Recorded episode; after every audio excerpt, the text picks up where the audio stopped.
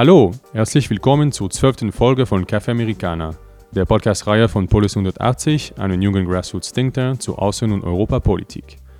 Mein Name ist Bruno Saint-Jacques und werde ich heute mit Esther Kern in diesem Podcast sprechen.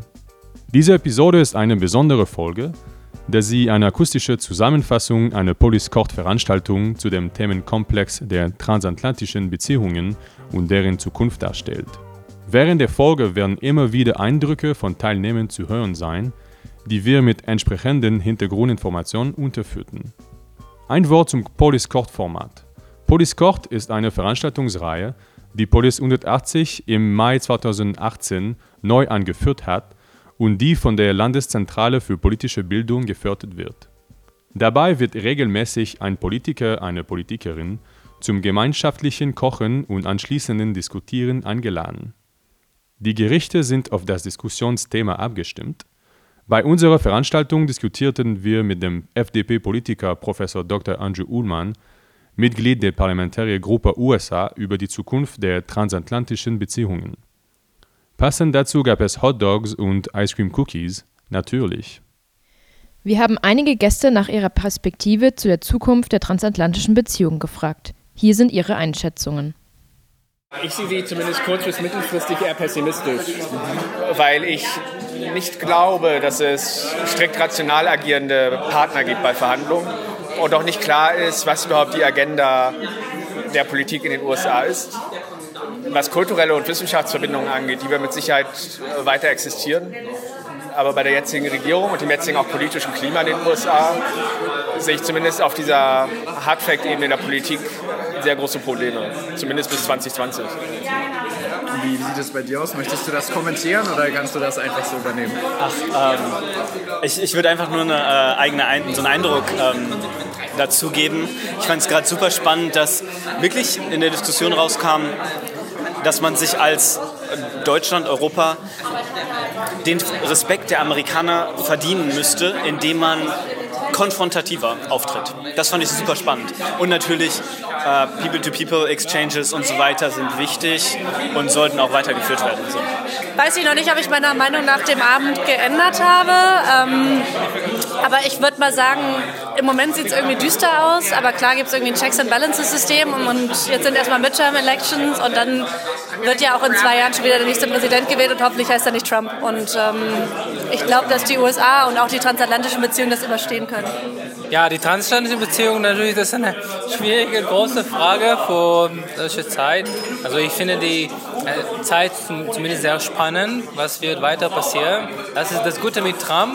Man kann nie wissen, was, was kommt äh, nächste und das ist natürlich auch eine Herausforderung, die für Europa vielleicht gut ist. Also die gibt auch, auch mehr Druck über diese äh, Europa, die Europafrage. Es kommt jetzt als wichtiger als bevor und das ist vielleicht das Gute, was Trump für Europa gebracht hat.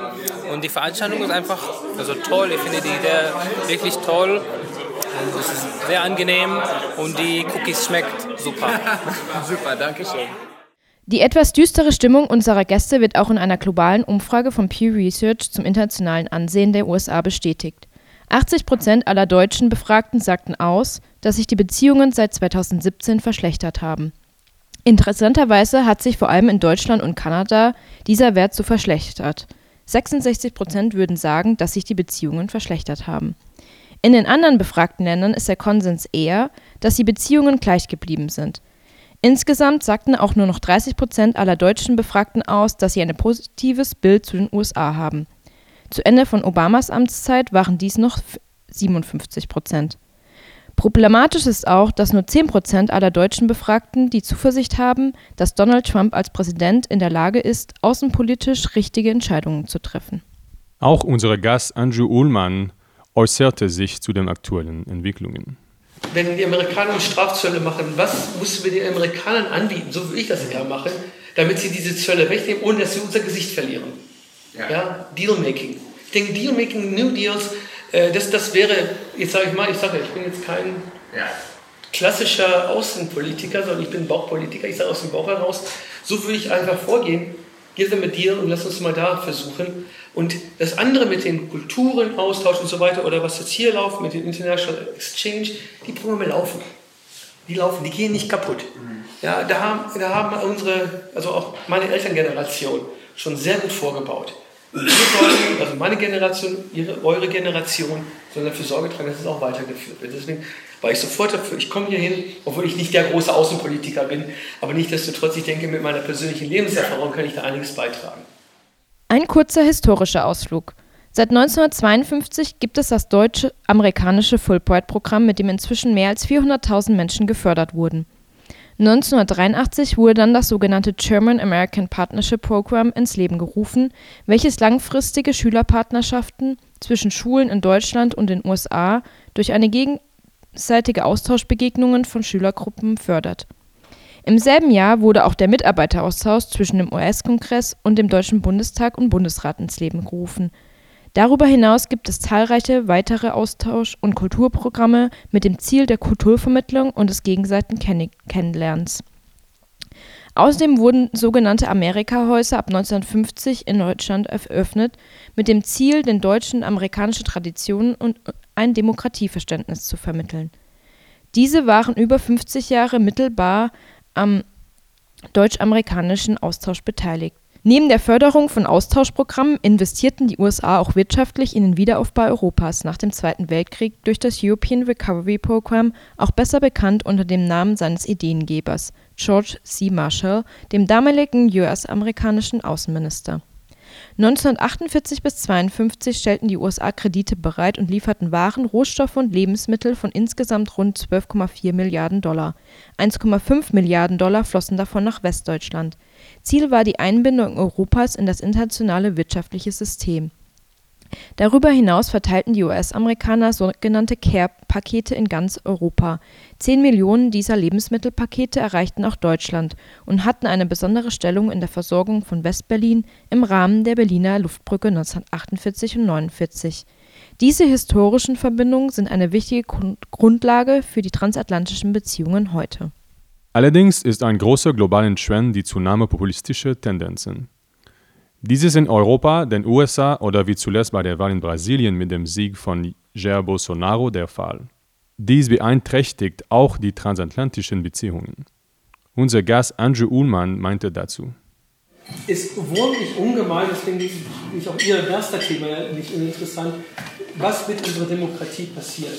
Ähm, auch was die Populisten meinungsgewinnend sein können. Es ist eine Tendenz, die wir nicht nur in Deutschland gesehen haben, das haben wir schon lange davor in europäischen Staaten gesehen und auch in den USA, muss man ehrlicherweise offen, offen auch sagen. Und ich habe mir immer vorgenommen, ich, komm, ich bin ein Kind aus den 60er Jahren, also da bin ich geboren. Und wir können so zu der Post-Apo-Seite, die erste Post-Apo-Generation, die halt auch demonstriert hat, weil jeder gesehen hat, es jetzt AKW war oder äh, NATO-Doppelbeschluss, das kennen würde ich mal behaupten, ich alter hier so sehe, eher aus den Geschichtsbüchern. Ich habe es live erlebt auf den Wiesen in Bonn, ähm, wo wir sehr politisierte Generation waren. Und für mich ist es persönlich wichtig, ich bin Vater von zwei Kindern. Ich möchte, wenn irgendwann mal eine Katastrophe wieder so passiert wie in den 30er Jahren in Deutschland, möchte ich auch meine Familie haben. Was hat der Vater, was hat der Großvater damals gemacht? Und ich sage dann auch ganz klar, ich bin in den Bundestag eingegangen, damit die Demokratie auch überlebt. Man muss das war für meine Generation eine ganz neue Erkenntnis. Demokratie ist keine Selbstverständlichkeit mehr. Für Demokratie muss man kämpfen. Äh, alle meine Generationen werden sagen, es ist völlig irritierend, was jetzt passiert, weil wir haben die Demokratie als etwas Selbstverständliches erlebt, auch im Diskurs, also durchaus im Diskurs, aber dass wir so Extreme jetzt auf einmal haben, hätten wir nicht für möglich gehalten. Und das war eigentlich meine Motivation, nicht nur in die amerikanische, deutsche-amerikanische äh, Parlamentariergruppe zu gehen, weil ich auch als Amerikaner blutet mir das Herz, was da äh, abgeht. Ich bin genauso stolz, wie ich Deutscher bin, bin ich auch ein stolzer Amerikaner. Äh, ich, ich sage es nur hier, ich sage es als Bundestagsabgeordneter, darf ich das nicht laut sagen, weil wir doppelt wir haben uns schon mal getroffen und haben gesagt, die Leute kapieren das, wir sind nicht kalt, sondern wir sind voll Deutscher, wir sind aber auch voll für, unser anderes, für das andere Land. Ähm, und was da in den USA passiert, ich habe viele Freunde an der Ost- und Westküste, ist es sehr irritierend, aber das sind die intellektuellen Leute, die das wahrnehmen. Und der mittlere Westen sieht natürlich ganz anders aus. Im Generellen beobachten Demokratieindexe wie der Freedom House Index oder der Democracy Index äh, des The Economist Magazin in den letzten Jahren einen Rückgang von Demokratien weltweit.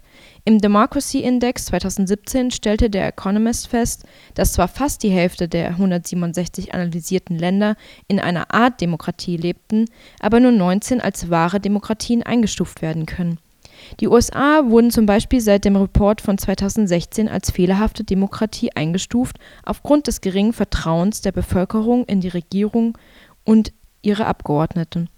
In allen Regionen der Welt außer Nordamerika verringerte sich das Level der Demokratie im Jahre 2017. Dies ging einher mit schwächelnden Regierungen, Vertrauensverlust in Institutionen, einem schwindenden Appeal von Mainstream-Parteien oder auch einem Rückgang von Pressefreiheit. Eine Umfrage des Pew Research Instituts von 2017 bestätigte dieses Ergebnis. Zwar gibt es global weiterhin einen großen Rückhalt für Demokratie, allerdings sind gleichzeitig mehr und mehr Menschen mit dem Funktionieren von Demokratie und den Systemen politischer Repräsentation unzufrieden und enttäuscht. Der Freedom House Index stellte in seinem 2018er Report fest, dass das dieses das zwölfte Jahr in Folge ein Rückgang globaler äh, Freiheit feststellbar ist. Gleichzeitig stellte 2017 auch das Jahr dar, in dem die Demokratie seine schwerste Krise durchmachte. Die Garantien von freien und fairen Wahlen nahmen ab, die Rechte von Minderheiten sowie die Rechtsstaatlichkeit wurden vermehrt verletzt. Es gibt aber auch Hoffnung. Während 2016 ähm, als das Jahr des politischen Aufstandes gegenüber traditionellen po politischen Parteien in den USA und Europa eingestuft wurde, wird 2017 vom Democracy Index als Jahr der Gegenreaktion gegen Populismus bezeichnet, vor allem durch bemerkbare proeuropäische Bewegungen in Großbritannien und anderen Teilen der EU sowie Gegenbewegungen zu Trump in den USA. Es bleibt abzuwarten, wie sich diese Bewegungen langfristig etablieren. Ein Problem bleibt weiterhin, dass viele sich nicht mehr von den traditionellen Parteien repräsentiert fühlen. Dies ist allerdings langfristig notwendig für eine stabile Demokratie. In der Debatte um die transatlantischen Beziehungen wird auch viel darüber diskutiert, wie die Europäische Union sich aufstellen sollte. Unser Gast Andrew Uhlmann meinte dazu das Folgende. Es gibt keine einfache Antwort, aber ich denke, Persistenz ist das Stichwort. Wenn wir als Europäer als Block auftauchen. Das war für die Amerikaner sehr beängstigend, dass wir einfach mal ein Euro hatten, hatte ich so das Gefühl. Da war Unity in Europa vorhanden. Das wurde auch mit Altvorderen, die auch den Krieg erlebt haben, vorwärts gebracht. Und wichtig ist, dass ich auch gesagt habe, hier, Ihre Generation, wie meine Generation ja auch. Wir leben international, wir leben global, wir leben europäisch. Ich habe mich immer als Europäer gefühlt in Deutschland. Als Europäer in Deutschland habe ich mich gefühlt. Und ich finde, uns ging es in Europa als gesamtes Volk der Europäer noch nie so gut wie jetzt. Natürlich haben wir jugendliche Arbeitslosigkeit in Südeuropa. Was ich nicht verstehe, das wollte ich auch mal mit unserem Wirtschaftsexperten auch mal besprechen. In Bayern sehe ich, dass wir Fachkräftemangel haben. Und Jugendarbeitslosigkeit im Ruhrgebiet, hohe Arbeitslosigkeit in Portugal, Spanien, Italien, Griechenland. Warum bieten wir nicht Sprachkurse an, dass diese jungen Leute nach Deutschland kommen? Eine zweite europäische Gastarbeiterwelle. Das spricht dagegen. Und da äh, Leverage haben Sie ja gesprochen, es ist, es, da gibt es keine einfache Antwort. Ich sage einfach, arbeiten wir zusammen als Transatlantiker, als europäische Transatlantiker und da haben wir eine Chance, wieder die schöne Welt hinzubekommen oder diese schöne Welt nicht hinzubekommen, sondern auch weiterzuentwickeln. Ob langfristig die schwierigeren Beziehungen zu den USA tatsächlich ein gestärktes und geeinteres Europa hervorbringen, bleibt abzuwarten. Allerdings sehen auch weitere deutsche Politiker ein geeintes Europa als die außenpolitische Lösung. So meinte Außenminister Maas nach dem Beilegen des Handelsstreites zwischen der EU und den USA im Juli 2018 auf Twitter, dass dieser Erfolg zeigt, wenn Europa geeint auftritt, hat unser Wort Gewicht. Neben dem Handelsstreit stellt vor allem das aus US-Perspektive zu geringe Verteidigungsbudget eine momentane Problematik in der transatlantischen Beziehung dar. US-Präsident Trump kritisierte immer wieder, dass die europäischen Staaten zu wenig für ihre Verteidigung ausgeben. Andrew Ullman sagt dazu Folgendes. Also für mich und ich glaube auch für meine Partei ist es so, dass sich auf ein Zahlenspiel einzulassen, dass wir diese 2% erreichen äh, sollen, finde ich lächerlich, ist nicht zielführend. Was wir erreichen müssen, erstmal in Deutschland, ist, dass unsere Armee richtig ausgerüstet ist. Richtig. Ich habe es jetzt erlebt als Mediziner, als, als, als Parlamentarier, wo ich auf einem äh, Manöver war im süddeutschen Raum. Es ging um medizinische Versorgung der Soldatinnen und Soldaten, wo es hieß, eigentlich würde jetzt ein Hubschrauber landen, aber wir haben keinen Hubschrauber, es funktioniert. Und solche Peinlichkeiten da, auch jetzt, wo wir nicht unmittelbar auch gefährdet sind, aber wir sind der Teil der NATO, wir sind Teil der des UNs, dass wir, wir beteiligen uns an Friedensmissionen, da müssen wir auch unsere Armee entsprechend ausrüsten. Und da sehe ich durchaus die Notwendigkeit, gezielte Ausgaben zu machen. Ich halte es aber kritisch, wie ich jetzt gesehen habe in der Haushaltsverhandlung, dass die Frau von der Leyen ein separates Haushalt bekommt. Das geht nicht. Das 2%-Ziel wurde schon mehrmals innerhalb der NATO bekräftigt. Zuletzt verpflichteten sich die NATO-Mitgliedstaaten 2014 darauf, sich den 2 Prozent in den nächsten zehn Jahren anzunähern bzw. dieses Ziel auch zu erreichen. Momentan geben nur die USA, Großbritannien, Estland und Griechenland ähm, 2 Prozent ihres Bruttoinlandproduktes für Verteidigung aus. Rumänien und Polen sind knapp davor. Alle anderen Länder sind noch weit davon entfernt. Der deutsche Verteidigungsetat soll 2019 auf 42,9 Milliarden Euro steigen. Dies entspricht 1,31 Prozent des Bruttoinlandproduktes. Dies war unsere akustische Zusammenfassung unserer Police Court Events mit Professor Dr. Andrew Uhlmann, Mitglied des Deutschen Bundestages der FDP und Mitglied der Parlamentariergruppe der USA. Neben den hier diskutierten Themen interessierten sich unsere Gäste auch für die aktuellen Handelsbeziehungen mit den USA. Lässt hierzu auch gerne den Brief unseres Mitglieds Robert Fisher auf unserer Website.